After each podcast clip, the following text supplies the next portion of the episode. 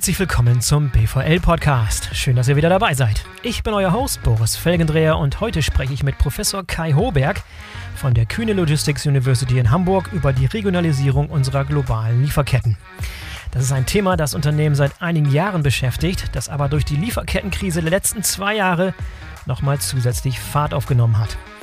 Kai hat sich mit dieser Problematik sehr intensiv beschäftigt, daher dürft ihr sehr gespannt sein auf seine Meinung zu diesem Thema. Bevor wir loslegen, hier noch ein kleiner Hinweis auf den Sponsor der heutigen Sendung, Fleetboard. Fleetboard ist Spezialist für Nutzfahrzeugtelematik. Und die ist besonders interessant für Disponenten, Fahrer und Flottenmanager. Denn mit Fleetboard lassen sich Fahrer, Fuhrpark und Aufträge intelligent vernetzen und mit den Echtzeitdaten aus Fleetboard habt ihr eure Flotte stets im Blick. Dadurch steigert ihr die Effizienz eurer Flotte, spart Kosten und reduziert Verschleiß. Wenn ihr also das Potenzial eurer Flotte weiterentwickeln wollt, dann solltet ihr unbedingt mal bei Fleetboard vorbeischauen. Mit modernster Cloud-Technologie, einem neuen Portal und der Erweiterung des Produktportfolios mit der Hubble Transport-App treibt Fleetboard die Digitalisierung der Logistik weiter voran. Schaut einfach mal vorbei unter fleetboard.de. So, und jetzt kommt Professor Kai Hoberg. Viel Spaß! Hallo Kai, herzlich willkommen zum BVL-Podcast. Schön, dass du dabei bist. Ja, vielen Dank, Boris, für die Gelegenheit. Sehr gerne, sehr gerne. Kai, ich habe eben schon erwähnt, du bist Professor für Supply Chain Management und Operations Strategie an der Kühne Logistics University in Hamburg. Was sind da so deine Hauptaufgabenfelder, deine Forschungsgebiete, deine Wirkungsfelder? Ich habe im Prinzip ein Team von drei, äh, von zehn Doktoranden, die sich auf drei Forschungsthemen tummeln. Äh, Im ersten Bereich versuchen wir zu verstehen, was sind neue Technologien, die für das Supply Chain Management relevant sind und wie kann ein Unternehmen davon profitieren. Im zweiten Bereich geht es darum, Daten zu nutzen. Das ist sicherlich sehr stark mit dem ersten verquickt weil wir eine Vielzahl neuer Datenquellen haben, eine, eine viel höhere Menge an Daten. Ähm, und Unternehmen sind auf Data Rich, aber Insights pur und wir versuchen da zu verstehen, wie kann man diese Daten äh, wirklich äh, nutzen. Und der dritte Bereich, da geht es um Supply Chain Strategie und äh, was dann auch wirklich an die, an die Benennung der Professur anknüpft. Inwiefern arbeitet ihr eigentlich konkret mit der Praxis zusammen, sprich mit Unternehmen? Das ist äh, bei mir eigentlich sehr, sehr äh, gut, weil wir genau wie die Unternehmen einen Win-Win haben. Ähm, der Großteil meiner Doktoranden wird direkt von äh, Praxispartnern finanziert und äh, kann damit Praktisch. auch auf die, die Unternehmen zugreifen und auf Daten aus den Unternehmen zugreifen und aus Probleme, an Probleme aus den Unternehmen gelangen. Ja, und du beschäftigst dich mit dem Thema Supply Chain schon seit vielen, vielen Jahren. Was hat dich äh, ursprünglich so für das Thema fasziniert? Also ich bin tatsächlich seit ja, fast 20 Jahren jetzt in diesem Bereich äh, Operations Supply Chain Management. Also das, das ganze berufliche Leben praktisch. Ich, ich habe irgendwann mal Wirtschaftsingenieurwesen studiert und äh, bin dann noch mit dem Thema Produktion und Logistik in äh, Kontakt gekommen und habe mich dann äh, über das Management von mehrstufigen Lagerhaltungssystemen äh, immer tiefer in das äh, Thema Supply Chain Management eingebracht, war zwischendurch ein paar Jahre in der Beratung und bin dann irgendwann wieder an die Uni Köln in die Wissenschaft zurückgekehrt und ja, mhm. jetzt seit einigen Jahren an der KLU. Du hast also schon vor vielen Jahren Feuer gefangen fürs Thema. Nicht so wie die meisten, die irgendwie das Thema erst kürzlich entdeckt haben. darüber möchte ich mit dir sprechen heute. Ich möchte mit dir darüber sprechen, über die Regionalisierung unserer globalen äh, Lieferketten oder die Re-Regionalisierung. Und der unvorbereitete, unachtsame Beobachter äh, hat vielleicht das Gefühl, dass diese Diskussion die Lieferketten regionaler zu machen und Produktion wieder zurückzubringen, irgendwie erst in den letzten zwei Jahren seit der Krise entstanden ist. Aber dieser Trend existiert schon sehr, sehr lange. Du musst auch vielleicht mal mit so ein bisschen in die Denke der Unternehmen, der Industrie in Bezug auf, wie ihre globale Lieferketten aufgestellt sein sollten vor der Krise und was sich innerhalb der Krise getan hat und wie es dann in der Zukunft so weitergehen soll. Da muss man ein bisschen mit so ein paar Jahre zurück, als so die ersten Überlegungen anfingen, ob äh, die Art und Weise, wie verzweigt, wie kompliziert, wie global, wie international die Lieferketten aufgestellt sind, ob das noch wirklich zukunftsträchtig ist. Ja, ich glaube, wir müssen ein paar Jahre zurückgehen in die 90er, 2000er, als viele Aha. Unternehmen gemerkt haben, ja, äh, woanders sind die Kosten niedriger. Die Lohnkosten sind niedriger, ähm, Produktionskosten sind niedriger, Energiekosten sind niedriger und äh, dementsprechend das ganze Thema Offshoring angestoßen haben. Oft nach Asien, oft nach China. Und äh, das äh, war ein sehr starker Fokus auf, auf Kostenreduktion, die man damit auch erreichen konnte. Also äh, deutlich günstigere Produktion von Produkten und Transportkosten haben nicht so eine große Rolle gespielt. Und dementsprechend haben viele Unternehmen diese, diese Möglichkeit genutzt und haben immer weiter optimiert vor dem Hintergrund, ja, äh, Zulieferer, Second-Tier, Third-Tier-Lieferanten, wer äh, sollte das liefern? Auch idealerweise natürlich der, der die günstigsten Kosten äh, beisteuern kann und der lokal vor Ort bei in der Nähe der, der Produktion äh, in Asien ist. Und ich glaube, das ist sicherlich äh, viele Jahre optimiert worden, hat, ist viele Jahre gut gegangen.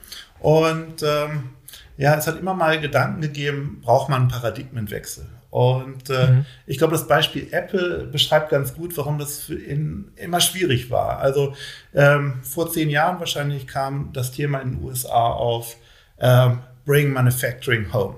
Warum kann man nicht das Apple iPhone auch in, in den USA produzieren? Und äh, das hat eigentlich sehr gut deutlich gemacht, warum es schwierig ist, das, äh, diese Produktion äh, zurückzuholen weil die, das Unternehmen ja, ist angewiesen auf Flexibilität. Ähm, wenn eine neue Modellgeneration kommt, dann äh, braucht man vielleicht mal äh, 100, ein paar hunderttausend Arbeiter mehr als zum Ende des Lebenszyklus. Ähm, in der Hochlaufphase braucht man vielleicht viele tausend Ingenieure, die sich da auskennen. Und äh, idealerweise hat man Lieferanten vor Ort, äh, die äh, wirklich sehr flexibel auf Schwankungen reagieren oder auf Änderungen reagieren. Und da wurde sehr schnell, sehr deutlich, ja, bringing äh, iPhone Manufacturing back ähm, wird nicht funktionieren. Wird nicht funktionieren. Also mhm. nicht annähernd zu den Kosten, die, die man im Moment hat und äh, die Lieferanten dazu bewegen, äh, in der USA Fertigungsstätten aufzubauen, sicherlich nicht einfach. Ja, was hat denn damals diese Diskussion ausgelöst oder vorangetrieben? Ich meine, es gab auch vor Corona schon signifikante Störungen in der Supply Chain, immer wieder mal. Es gab Erdbeben und Tsunamis und alle möglichen Störungen, auch kleinerer Art zum Beispiel, die riesengroße Auswirkungen gehabt haben. Äh, waren das so ein bisschen die Auslöser für diese Diskussion oder was steckte dahinter? Ich glaube, damals war es tatsächlich eher das Thema äh, Wertschöpfung vor Ort zu schaffen, Arbeitsplätze vor Ort zu schaffen.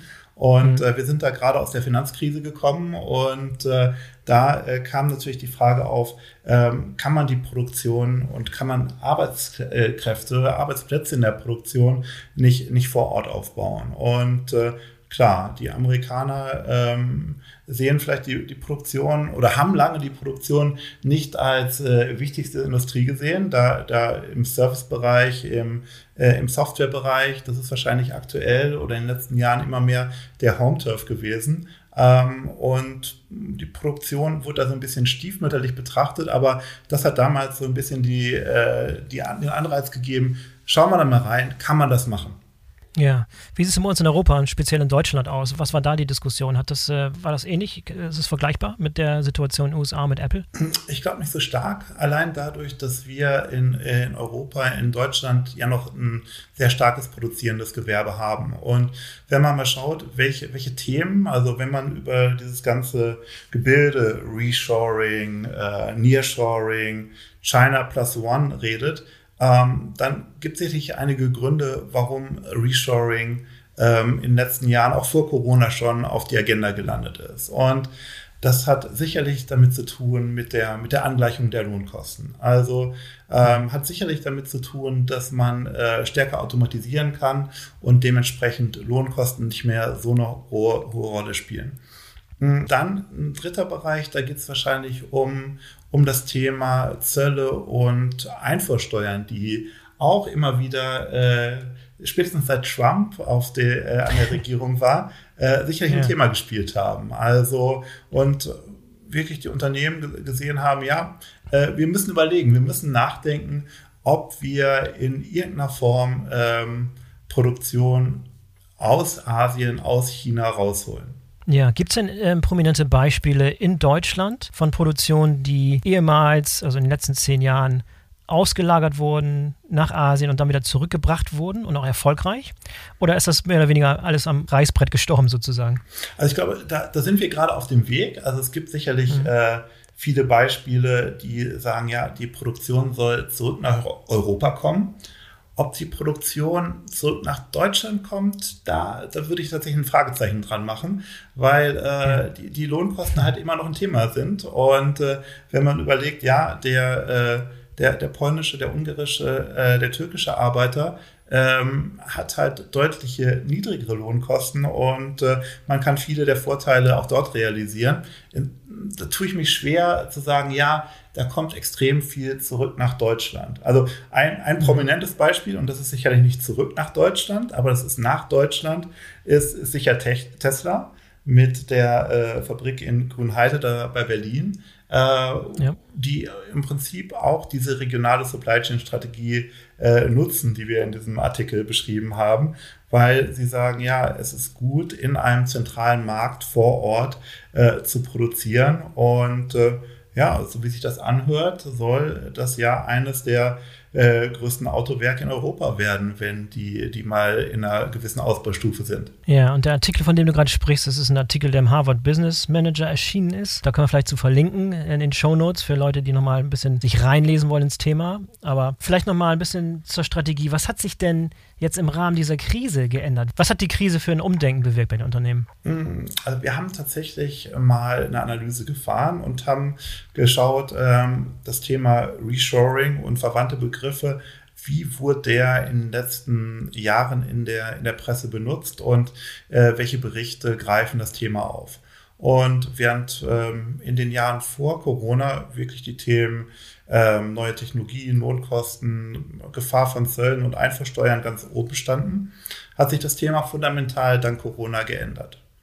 Also in Corona ist wirklich das Thema, und das äh, siehst du ja jeden Tag, Boris, in, in jeder Zeitung, die wir aufschlagen, das Thema Resilienz ähm, ist kritisch geworden. Also wie kann man diese Versorgungssicherheit, die wir in vielen Bereichen nicht haben, sicherstellen? Ja, sagt da vielleicht noch ein paar, paar Dinge zu dieser Studie, die ihr gemeinsam mit äh, McKinsey gemacht habt, wo ihr, glaube ich, einmal Unternehmen befragt habt vor der Krise und dann während der Krise, was da konkret für unterschiedliche Ergebnisse rauskamen.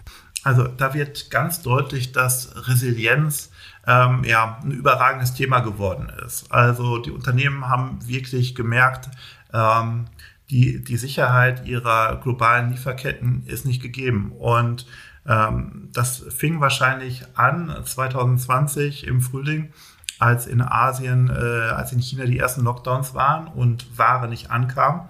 Und äh, wenn man jetzt mal schaut, was in den letzten beiden Jahren passiert ist, dann gibt es sicherlich genug äh, Beispiele von, von Themen, die äh, gezeigt haben, ja, kleine, kleine Störungen in der Lieferkette haben erhebliche Auswirkungen. Also von der Evergiven, die da im Suezkanal quer lag, über die äh, langen Wartezeiten an den Häfen in den USA bis zu der, der Chipkrise. Und da, da habt ihr auch schon in dem Podcast öfter äh, drüber gesprochen. Und ich glaube, ja. das, das hat sich in den, in den Gedanken vieler Manager eingebrannt.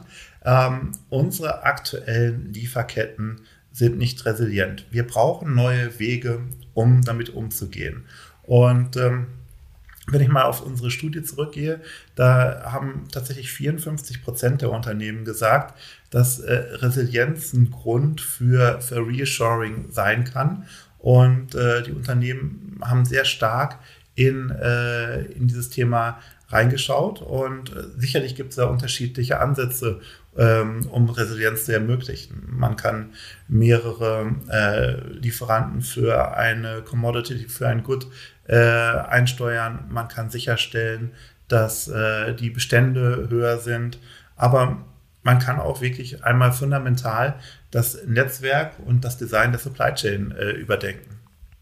Ja, vielleicht nochmal einen Schritt zurück. Vielleicht ähm, ist es möglich, dass, dass einige Unternehmen zu dem Schluss kommen, ja, pass auf, also was in den letzten zwei Jahren passiert ist, das war der perfekte Sturm. Also so eine Situation werden wir nie wieder erleben. Das heißt, dass sie vielleicht zum Schluss kommen, okay, lass uns wirklich einfach versuchen, hier durchzukommen. äh, und dann aber jetzt nicht, lass, uns die Kirche im Dorf lassen und wir brauchen nicht sozusagen eine Supply Chain bauen, die für die Krise gemacht ist, sondern eine Supply Chain, die auch langfristig dann dem Alltag sozusagen tauglich ist. Kannst du diesen, diesen Widerspruch oder diesen Gedanken nachvollziehen? Äh, den Gedanken kann ich schon nachvollziehen. Ähm, ich weiß nicht, was die äh, Shareholder dazu sagen würden, wenn man so kurzfristig denkt. Also äh, mhm. klar, wir haben jetzt sicherlich die, die größte äh, Krise. Ähm, äh, seit, seit vielen, vielen Jahren gehabt, die extreme Auswirkungen auf äh, Supply Chains äh, haben. Aber ähm, es gibt sicherlich viele, ja, wir nennen das Black Swans, viele, viele Themen, die, die einfach nicht auf dem Radar sind und die, die komplexen Gebilde, die wir haben, die komplexen Lieferketten, die wir aktuell haben, äh, extrem angreifbar machen. Und äh, alle reden gerade über die, die, die Chipkrise und die Probleme der Unternehmen an Halbleiterprodukte zu kommen.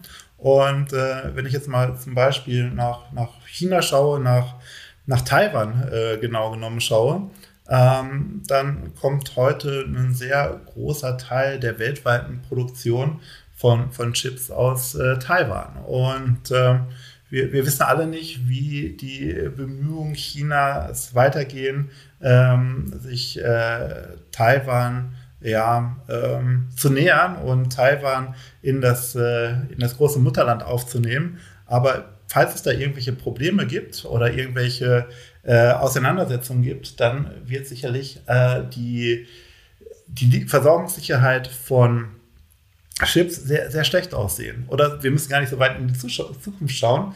Also wenn wir jetzt über Omikron sprechen, ähm, dann, äh, dann sehen wir ja in Europa, in den USA, in vielen Ländern passiert äh, gerade eine starke Durchseuchung, in, in China nicht. Und gleichzeitig wissen wir, dass dieser, diese Virusvariante äh, sich sehr stark, sehr schnell verbreiten kann. Und ähm, ja, jetzt denken, überlegen viele, was passiert, wenn in China Omikron ausbricht. Die chinesischen Impfstoffe sind wahrscheinlich nicht so gut äh, vorbereitet auf diese Variante. Und wenn China diese Null-Covid-Strategie äh, weiterverfolgt, ähm, dann ja. werden wir äh, sehr schnell sehr starke Auswirkungen für, für viele äh, Industrien, für viele Unternehmen sehen. Ähm, und das ist jetzt auch Covid. Also ich glaube, es gibt sehr, sehr viel äh, gute Gründe, um äh, wirklich äh, genauer hinzuschauen und zu überlegen, wie bekomme ich meine Lieferkette resilient. Und ähm, Covid ist sicherlich ein Anreiz, aber Unternehmen können es sich nicht leisten, hier blauäugig zu sagen, nein, das, das wird schon gut gehen. Äh, Covid ist irgendwann vorbei und dementsprechend ja. können wir äh, dann wieder in den Normalbetrieb gehen. Ja. Ja, wir hatten es eben schon erwähnt, Regionalisierung, also zurückbringen, Reshowing, Nearshowing von Aktivitäten und von Supply Chain und Produktion und Suppliern näher an die Märkte, näher an die europäischen Märkte, ähm, kann eine Strategie sein. Lass uns da mal ein bisschen drüber sprechen, lass uns mal einmal durchdenken, was man dabei beachten muss, wenn man sich für so eine Strategie entscheidet. Okay, also zunächst muss ich sagen, äh, das wird sicherlich keine Allheilstrategie sein. Also in, in vielen Bereichen wird das nur sehr schwer äh, durchsetzbar sein, weil die Kosten nach wie vor ähm, sehr hoch sein werden. Also ich glaube, da, da darf man sich, äh, darf man auch nicht blauäugig dran gehen. Und wenn das IFO-Institut letztens eine Studie rausgebracht hat, ähm, wenn wir äh, die Wertschöpfung nach Deutschland holen, dann kann das 10% Wohlstand kosten ähm, dann, dann würde ich das unterschreiben. Also ich glaube, die äh, Effektivität der Produktion äh, in Europa ist wahrscheinlich in vielen Bereichen noch nicht gegeben. Aber, ganz wichtig, aber Unternehmen müssen genau überlegen, wo kann es Sinn machen, kann es für ihre Produkte Sinn machen. Und äh, wir haben da so ein bisschen überlegt, was sind eigentlich die Vorteile, was sind die, die Nachteile und äh, was muss man eigentlich beachten.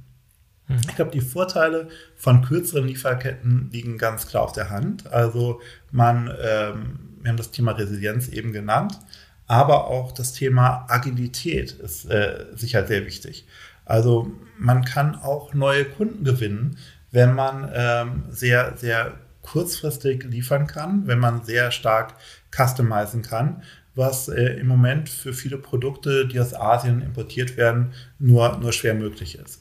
Also ja. das ist sicherlich ein entscheidender Vorteil. Genauso wie das Thema äh, der Brand. Also im Moment ähm, Made in China hat im Moment, glaube ich, noch einen guten äh, oder keinen negativen Touch. Aber äh, wenn man in Zukunft äh, wirklich deutlich machen kann, man produziert lokal oder regional, dann äh, werden gerade Endkunden doch äh, darauf eingehen und wenn man das ganze Thema der Sustainability, äh, CO2 äh, sieht, dann ist das sicherlich äh, durchaus sehr relevant, auch zu überlegen, was bedeutet das für meine Brand äh, lokal zu produzieren. Und dann gibt es natürlich ein paar Nachteile. Ja, gibt es ein paar Beispiele von Unternehmen, die es wirklich gut machen, die es gut vorgemacht haben, die Erfahrungen gesammelt haben, die man sich abgucken könnte? Ich glaube, es ist tatsächlich noch sehr im Aufbau. Die, ähm, was, was, was wahrscheinlich ein, ein, gutes Beispiel ist, ist die Textilindustrie, die ähm, genau dieses Thema Agilität ähm, gegenüber Kosten als Trade-off hat. Und da ähm, haben wir seit vielen, vielen Jahren das Beispiel äh, von diesen Dual Response Supply Chains. Also Supply Chains, die äh, darauf ausgelegt sind, äh, zwei verschiedene oder vielleicht auch mehr äh, Segmente zu bedienen. Also zum einen das Segment der, der, der Basics, der, der ganz einfachen äh, äh, Produkte. Also ich nenne mal das weiße T-Shirt, die schwarze Socke, die immer geht. Und ja. da äh, weiß man, ja, das ist die, das ist das Produkt und irgendwann ähm, ähm, muss man das, äh, muss man das nachliefern. Und das kann man aber relativ gut planen. Und dementsprechend macht es sicherlich sehr viel Sinn, das äh, in kostengünstigen Standorten in Bangladesch, in Thailand, in Vietnam äh, herzustellen und weiter herzustellen. Wenn man das vergleicht mit, ähm, was wir ähm, innovativen oder fashionable Produkten äh, sehen, ähm, wo man sehr, sehr schnell reagieren muss, wo man vielleicht irgendwelche Trends imitieren will äh, und wo es dann wahrscheinlich sehr stark darauf ankommt, schnell im Markt zu sein. Ähm, und da sieht man, dass die Unternehmen ähm, nahe Standorte nehmen, also wirklich Nearshoring betreiben. Äh, für die USA ist das oft äh, Mexiko oder Mittelamerika. Für Europa ist das oft äh, die Türkei, Osteuropa oder, oder Nordafrika, weil man sieht, ja, man ist nah am Markt, man kann schneller reagieren und äh, man kann die Vorteile davon nutzen. Ja, wie sieht es denn aus mit unserer so beliebten Automobilindustrie in Deutschland? Mit welchen speziellen Herausforderungen haben die zu kämpfen? Also ähm, wir haben ja im Prinzip da äh, im, im großen Maße schon eine eine Regionalisierung immer gehabt. Also ähm, klar, man kriegt äh, Gussteile äh, zum Teil sehr günstig aus äh, Asien, aber viele Teile sind ja nach wie vor regionalisiert. Ich, ich glaube, was in, in, Zukunft spannend wird, ist zu überlegen, wie, wie kriegt man die Fahrzeugproduktion an sich weiter regionalisiert. Wenn ich mal BMW als Beispiel äh, nehme, ähm, BMW hat dieses Werk da in South Carolina in, in Spartanburg und ähm, baut da alle SUV-Modelle weltweit. Also mhm. die, der X3, der X5, der in äh, Deutschland gefahren wird, der kommt aus diesem Werk. Und ähm, das ist dann schon eine, eine sehr, wie ich das nennen würde, globale Lieferkette. Also ich ähm, liefere das Endprodukt durch die ganze Welt. Und was man da sicherlich in Zukunft äh, schaffen muss, ist, ähm, die, die Werke äh, flexibler zu machen und Fertigungsstraßen zu bauen, die auch äh, kleinere Produktionsmengen ohne die Skalenvorteile, die man im Moment hat, herstellen kann. Also, dass man in Zukunft vielleicht auch in, ähm, in Regensburg oder in, in München eine Produktionslinie hat, auf der X3 oder X5 vom Band laufen, um auf diese mhm. Weise wirklich äh, diese Regionalisierung noch weiter zu treiben. Und ähm, das ist sicherlich eine, eine, eine spannende Herausforderung und ähm, viele Automobilhersteller sind schon auf dem Weg und äh, haben die, die Idee verlassen, ja, ich habe in einem Werk eine Linie, wo ein Fahrzeug gebaut wird. Also da sind sie schon auf dem richtigen Weg, aber ich denke, das muss noch, noch weitergehen. Ja, wenn jetzt äh, hier ein Zuhörer dabei ist, die ne, wirklich eine strukturierte Analyse machen wollen, wie muss ich vorgehen, was muss ich beachten, was wird es denn für Ratschläge geben, was muss man beachten bei Abwägung dieser Dinge, die du gerade genannt hast? Also ich glaube, ähm, man muss erstmal damit starten, dass man ein realistisches Kostenmodell äh, entwickelt. Also dass man wirklich versteht, was sind die Kosten, ähm, wenn man vor Ort produziert und was sind eigentlich die Kosten, wenn man äh, in Asien produziert. Und mhm. da muss man sehr genau in die, in die Dynamik reinschauen. Also was, was ändert sich da? Was äh, ändert sich da? Fangen wir bei den Lohnkosten an. Ähm, da, da weiß man ja, in äh, vielen Regionen in China ähm, hat man eine jährliche Lohnkostensteigerung von 20 Prozent. Ähm, wie äh, entwickeln sich die Materialkosten? Wie entwickeln sich Energiekosten?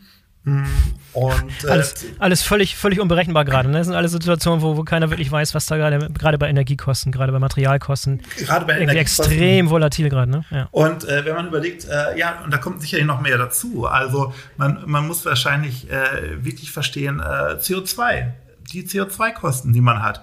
Äh, trifft das nur Deutschland oder trifft das nur Europa? Oder kommt es, und da, da glaube ich fest dran, äh, kommt es zu einer Carbon Border Text, dass äh, man wirklich sagt, ja, äh, man muss äh, äh, die CO2-Preise nachbezahlen, auch wenn der, das, der Rohstoff oder das, äh, die Komponente in einem anderen Land produziert wurde, die außerhalb dieser europäischen CO2-Preise liegen. Und dementsprechend ähm, kann, kann diese diese, können diese niedrigen Kosten in, in manchen Ländern vielleicht äh, sehr bald sich sehr stark angleichen. Also ähm, das sind sicherlich äh, Fragen, ja, wie, wie entwickeln sich die, diese Kosten? Und äh, Transportkosten, ja, wie du sagst, sehr volatil. Ja, da haben wir jetzt gesehen, da äh, Faktor 10 irgendwo innerhalb sehr kurzer Zeit zum Teil, also zum Teil. Ähm, geht das wieder zurück auf die alten, auf die alten Preise? Mit Sicherheit nein. Bleibt das bei Faktor 10? Hoffentlich nicht. Und äh, ja, ähm, ich glaube, da, da muss man bei der Modellierung wirklich sehr, sehr, sehr vorsichtig sein und äh, sehr genau überlegen, was, was kann, mit, womit kann ich rechnen, womit äh, kann ich, wo kann ich Sinn machen. Und äh, ich glaube, das ist die, die Kostenseite. Das ist sicherlich der erste Punkt, äh, die, die Kosten zu verstehen und äh, zu vergleichen. Und wenn man mal überlegt, äh, als die Unternehmen in den 90ern und 2000ern nach Asien gegangen sind, äh, da wurden ja die Kosten brutal unterschätzt. Ne? Also da gab es viele Fälle von äh, Unternehmen, die zurückgekommen sind, weil sie äh, die, die Qualität äh, gar nicht erreichen konnten und die Qualität nur zu Kosten äh, sicherstellen konnten, die wirklich teilweise über den Kosten in, in Europa lagen. Und ich glaube, da darf man wirklich nicht, nicht so einfach dran gehen. Das ist sicher der erste Bereich, die, die Kosten. Ja, also die Zeiten äh, von China als Werkbank der Welt mit unschlagbar günstigen Preisen sind lange, lange vorbei und die Niedrigkostenkarawane ist weitergezogen. Genau, und da, da wird sicherlich, äh, also dieser ganze äh, äh, High-Labor-Cost-Bereich wird weiterziehen oder ist schon dabei weiterzuziehen. Also im Moment noch nach Südostasien, wahrscheinlich in den nächsten Jahren nach Afrika und äh, wo wirklich die sehr manuellen Fähigkeiten dann mit niedrigen Kosten äh, ausgeführt werden. Also glaube ich, glaube ich sehr dran, dass das passieren wird. Ja, jetzt kommt im nächsten Jahr, spätestens im Jahr drauf, ein weiteres Thema auf uns zu, und zwar Sorgfaltspflichtengesetz, Lieferkettengesetz. Haben das viele Unternehmen schon auf der Uhr und was kommt da auf uns zu? Ich glaube, das haben äh, die, die meisten Unternehmen auf dem Radar und ich, ich glaube, äh, die Unternehmen sind da gar nicht so schlecht aufgestellt. Also ich glaube, das ist mhm. äh, allen Managern klar, dass man da, äh, da, da dran hängt und äh, wenn man mal schaut, es gab da in 2013 diesen, dieses äh, Gebäude, dieses Ramada, Rama Plaza Gebäude in Bangladesch, was äh, eingestürzt ist, wo, äh, wo 1000, über 1000 äh, Menschen äh, in dieser Textilfabrik den Tod gefunden haben. Und äh, wo jetzt am Beispiel der, der ähm, Textilhersteller, glaube ich, sehr deutlich geworden ist, wie, wie stark das letztendlich auf das Unternehmen selbst äh, zurückgeführt äh, äh, wurde. Und ich glaube, in den letzten Jahren haben das alle Industrien äh, verstanden, große Unternehmen sowieso. Und ich glaube, auch der deutsche Mittelstand ist da inzwischen sehr sensibel und sehr vorsichtig bei dem Thema. Aber ich glaube, es gibt auch noch genügend Beispiele, wo Hersteller, ich nehme jetzt die Textilindustrie wieder als Beispiel, die bis heute nicht die hundertprozentige Einsicht in ihre Tier 2, Tier 3, Tier 4, N-Tier ähm, Supply Chain haben und vielleicht die auch gar nicht, nicht notwendigerweise wollen. Das wird sich im Rahmen dieser, dieses Lieferkettengesetzes ändern müssen, denn dann äh, sind Unternehmen auch dafür verantwortlich, was weiter upstream in den verzweigten Lieferketten von Lieferanten von Lieferanten passiert. Da ist noch viel, viel im Argen, glaube ich, habe ich das Gefühl. Und ich denke, das muss man als Chance sehen. Also, äh, weil wenn wir über Resilienz sprechen, ähm, dann, dann brauchen wir auch diese Transparenz. Was ist eigentlich da los in meiner Lieferkette upstream? Also, und ähm, Klar, da, da, kann man nicht alle Industrien über einen Kamm scheren und manche Unternehmen sind vielleicht froh, wenn sie da nicht reingucken müssen, weil nur so können sie die niedrigsten Kosten äh, generieren. Aber ich glaube, das wird in den nächsten Jahren sehr, sehr, sehr viel rigider werden. Ja, wir haben wenig über Technologie bisher gesprochen. Aber welche Rolle siehst du, auf Technologie zu kommen? Welche Technologien kommen an den Markt, die es Unternehmen ermöglichen, resilienter zu sein und eine bessere Visibilität in der Supply Chain zu schaffen. Ich glaube, Technologie kann eine große Rolle spielen. Aber was siehst du da so für Trends? Also ich denke ganz klar, IoT, Internet of Things, wird ein Riesenthema sein. Ähm, man man äh, bekommt heute sehr günstig alle möglichen Arten von, von Trackern. Die, die Preise werden weiter sinken und äh, ähm, die Frage ist, schaffen das Unternehmen, diese Daten auszuwerten? Jetzt kommen wir wieder zum Anfang zurück. Äh, Data Rich, ja. Insights pur. Ähm, wie, wie kann man wirklich diese, diese Informationen nutzen und wie kann man sicherstellen, dass äh, man äh, frühzeitig auf irgendwelche Abweichungen reagieren kann. Ich glaube, das ist ein, ein großer äh, Themenbereich. Ich sehe noch zwei andere Themenbereiche. Der, der zweite Themenbereich ist wirklich das ganze Thema der, der Planung. Ähm, wie kann man die, die, die Planung sicherstellen? Wie kann man die Planung resilienter machen? Wie kann man kurzfristig Szenarien durchgehen, um zu verstehen, wie reagiere ich auf irgendwelche Störungen oder auch irgendwelche Chancen, die ich habe und äh, wie kann ich damit äh, wirklich mein, meine Positionierung verbessern. Und der dritte Bereich, und ich glaube, der kommt jetzt nochmal wieder auf das Thema der äh, Regionalisierung zurück, ist das Thema der ähm, flexiblen und hochautomatisierten Fertigung. Also ähm, im Moment ähm, ist in vielen Produktionen äh, Größe Matters, Size Matters, ähm, weil nur so kann man äh, Economies of Scale äh, realisieren. Und ähm, in, den, in den nächsten Jahren muss man überlegen, wie kann man auch äh, in kleineren Fabriken hochautomatisiert, flexibel ähm, produzieren um vielleicht Produktion vor Ort äh, zu ermöglichen. Und ich, äh, ich, ich finde dieses Beispiel, was Arrival, dieser äh, Elektrofahrzeughersteller, da vordenkt. Und ich bin nicht sicher, wie weit sie da wirklich real sind. Aber ähm, es gibt auf jeden Fall sehr viel, äh, sehr viel Bass zu dem Thema, die sagen, ja, wir werden unsere äh, Fahrzeuge in Microfactories äh, produzieren, die äh, sehr nah am Kunden sind, ähm, ohne wirklich äh, da viele Produktionsmitarbeiter zu haben, weil alles ist so flexibel und so hochautomatisiert, ähm, vielleicht aus irgendwelchen gewebebasierten Verbundstoffen, ähm, sodass man wirklich äh, auch kleine Fabriken realisieren kann. Und wird das funktionieren? Ich weiß es nicht. Die Vision ist toll. Äh, BlackRock hat viel Geld gegeben und äh, es gibt auch einige Kunden, die äh, UPS oder äh, die britische Post, die da schon große Bestellungen platziert haben. Wird das klappen? Gute Frage.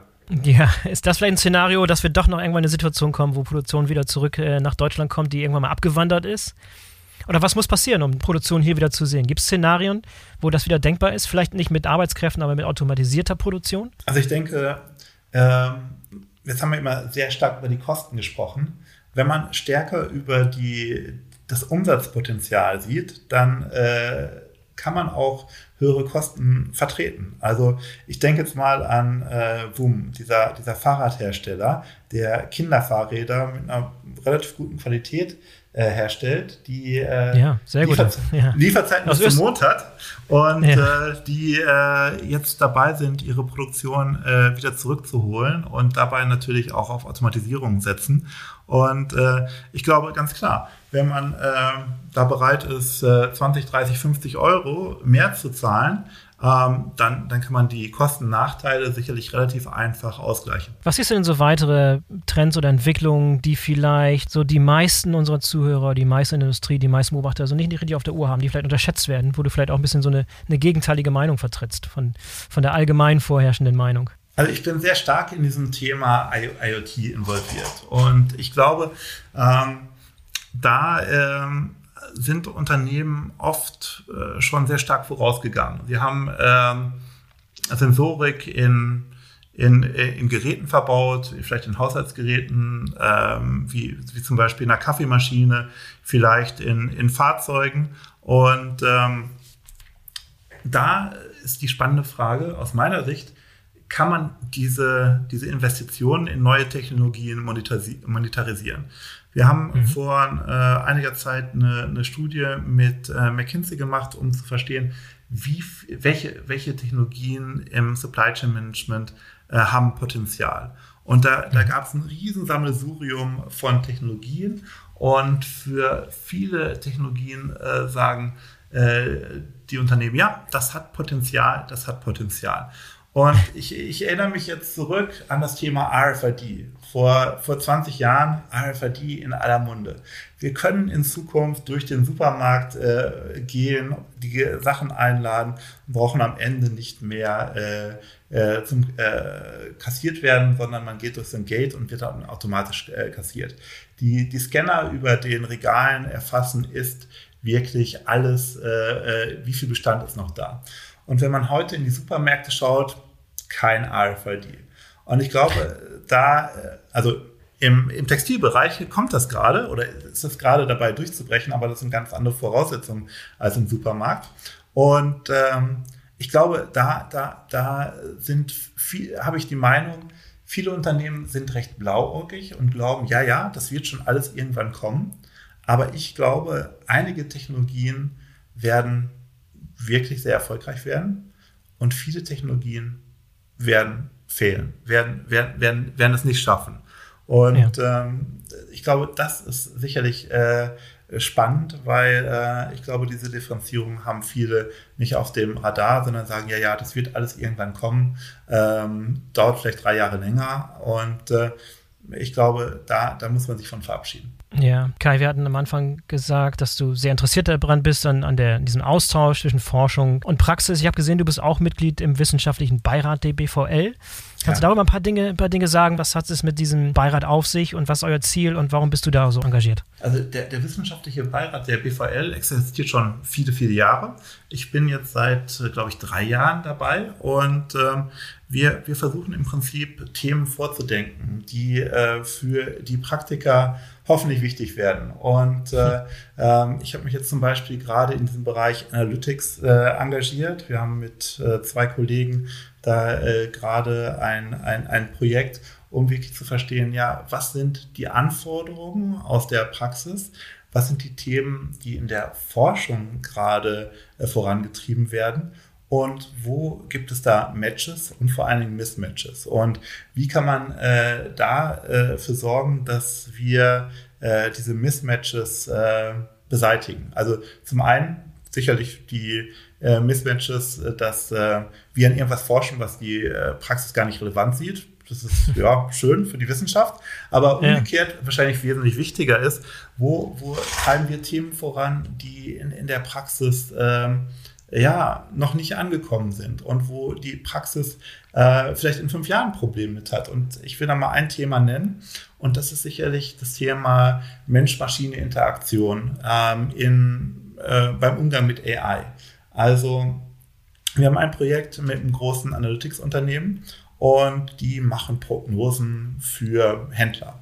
Und ähm, wenn ich mir so einen Händler vorstelle, große Supermarktkette, die prognostizieren ähm, für jeden Artikel in jedem Supermarkt für die nächsten 21 Tage die Absätze. Und ähm, diese Prognosen werden dann äh, in die Belieferungslogik äh, eingekippt.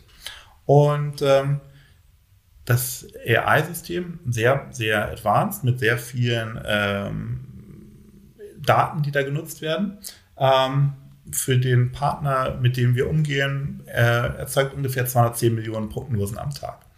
Und jetzt ist die spannende Frage, wann soll der Planer eingreifen? Wann äh, hilft der Planer dem System, weil der Planer mehr Informationen hat, die das System nicht hat? Und ähm, da haben wir äh, gerade oder seit einiger Zeit ein äh, Projekt am Laufen, um hier ähm, zum ersten identifizieren, ähm, wo macht es Sinn, dass der Planer eingreift und im zweiten Schritt, wie kann man dem Planer Feedback geben? Also, weil der Planer guckt sich keine 210 Millionen Entscheidungen am Tag ab. Also, selbst wenn das ein paar hundert Planer sind, sondern die äh, müssen auf irgendeiner aggregierten Ebene entscheiden, wo greife ich ein. Also zum Beispiel für äh, Eiscreme in äh, Norddeutschland für die nächsten sieben Tage möchte ich die Nachfrageprognose um 50 Prozent erhöhen. Und da ist jetzt die spannende Frage, war das gut, dass er das gemacht hat oder war das nicht gut, dass er das gemacht hat? Und ich glaube, das ist äh, noch ein Thema, da, da sind die Unternehmen noch nicht so weit. Wir merken, äh, die Unternehmen sind froh, dass sie AI-Prognosen haben. Sie sind froh, dass die Planer irgendwie damit klarkommen und irgendwie ähm, daran rumspielen. Aber sie verstehen noch gar nicht, äh, äh, diesen, diesen Trade-off, wo schafft der Planer eigentlich Mehrwert und wo sollte der Planer mehr Zeit drauf verwenden, wo sollte der Planer weniger Zeit drauf verwenden. Ja, gibt es interessante zukünftige Projekte, für die du jetzt schon vielleicht interessante Partner suchen würdest aus der Praxis, die vielleicht zuhören, mit denen du ganz gerne mal sprechen würdest? Wir, wir haben gerade ein Projekt angestoßen und ähm, das, äh, da geht es auch um IoT, also ich habe verschiedene IoT-Themen und da geht es wirklich darum zu verstehen, wie kann man IoT in Fahrzeugen nutzen. Also ähm, Fahrzeuge, vielleicht äh, Lkw-Trailer, die ähm, Daten teilen und ähm, Informationen teilen, ähm, die man sicherlich für viele in, interessante Use Cases einsetzen kann. Und das Partnerunternehmen möchte mit uns verstehen, welche Use Cases haben da den größten Benefit. Also das ist vielleicht ein Thema, was wir jetzt in äh, diesem Jahr 2022 angehen werden.